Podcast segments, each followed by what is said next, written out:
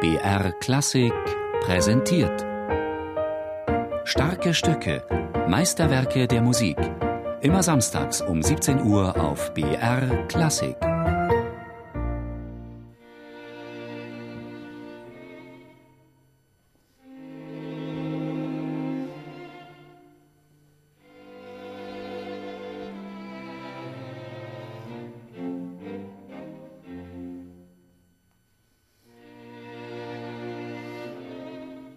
Es ist ja wie eine kleine Opernszene. Die Klarinette spielt dazu, was die Streicher machen. Und dann das Thema fängt ja erst beim punktierten Rhythmus an. Tadam, bida.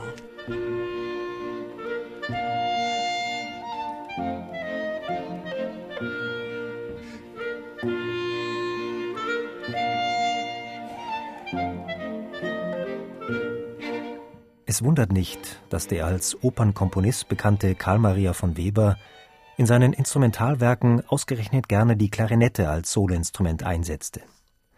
Hat sie doch wie eine tragikomische Opernfigur in ihrem Klangfarbenspektrum eine unbeschwert heitere und andererseits eine dunkel melancholische Seite. An emotionaler Dramatik lässt Webers Werk deshalb auch nichts aus, sagt Klarinettist Eduard Brunner, Karl Maria von Weber folge eng dem Vorbild des Klarinettenquintetts von Mozart. Sehr ruhig, sehr getragen fängt es an, allmählich entwickelt sich die Sache. Und dann biegt er die ganze Sache in richtigen Theaterdonner.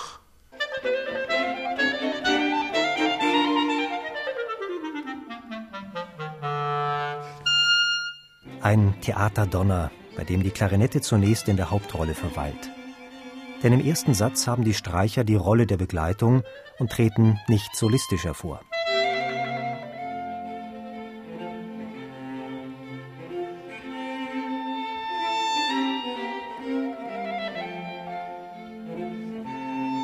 Der zweite Satz von Webers Klarinettenquintett mit dem Titel Fantasia ist wie eine große Arie angelegt. Neben dramatischen Episoden kommen im Klarinettenpart koloraturartige Passagen dazu, die den Wechsel zwischen hohen und tiefen Klangregistern effektvoll herausstellen.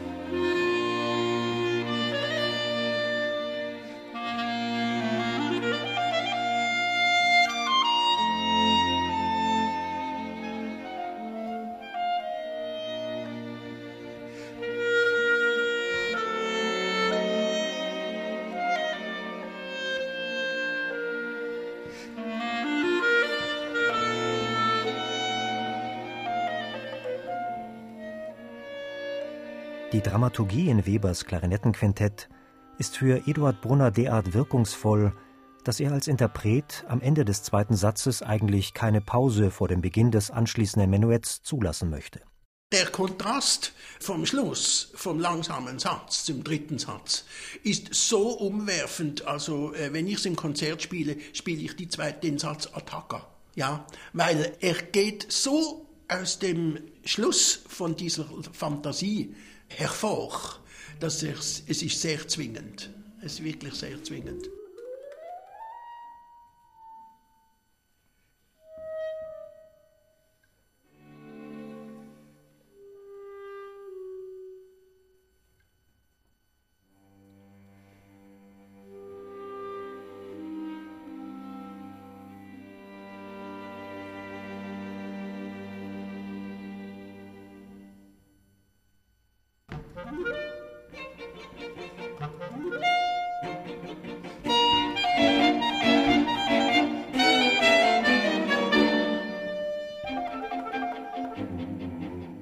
Der heiter beschwingte dritte Satz lebt vom Dialog zwischen der verspielten Klarinette und grummelnden Streichern. Und nebenbei bemerkt hat dieses Menuett, so Eduard Brunner, auch noch eine besondere Geschichte. Das Menuett ist am Starnberger See komponiert worden. Und es ist das, der erste Satz den Weber komponiert hat von diesem Quintett. Dann kam später einmal der zweite Satz dazu und Jahre, viel, viel später der erste und der letzte Satz. Also Weber hat sich sehr viel Zeit genommen, äh, dieses Quintett zu komponieren. Anders als Wolfgang Amadeus Mozart konnte Karl Maria von Weber für sein Klarinettenquintett von der technischen Entwicklung profitieren, die das Instrument seit Anfang des 19. Jahrhunderts gemacht hat. Zwar war das Böhm-System, das schnellere Läufe ermöglichte, noch nicht voll ausgereift, doch verfügte Webers Protagonist, der Münchner Hofklarinettist Heinrich Beermann, bereits über ein ausgefeilteres Klappensystem als der Mozart-Klarinettist Anton Stadler. Die dadurch mögliche Virtuosität hat Karl Maria von Weber im letzten Satz seines Klarinettenquintetts voll ausgereizt.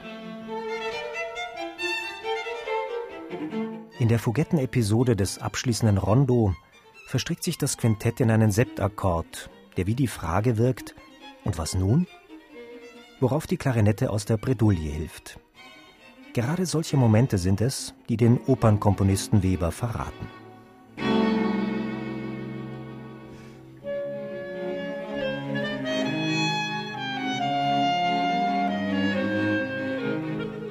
Zum Schluss hin verdichtet sich Webers Musik immer mehr zu stupender Virtuosität, bevor der Vorhang zu seiner kleinen Oper, seinem Klarinettenquintett, fällt.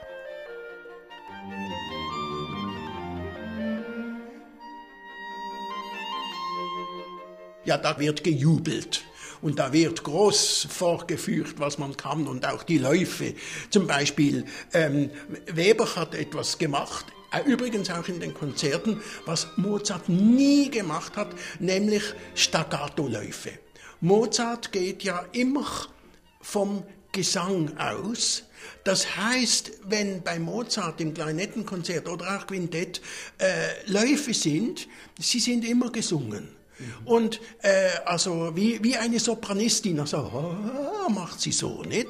Während der Weber macht äh, richtig, manchmal Staccato-Läufe, richtig als Selbstzweck, als brillanter Effekt. Und der Schluss ist der richtige Rausschmeißer mit den sechs Tolen.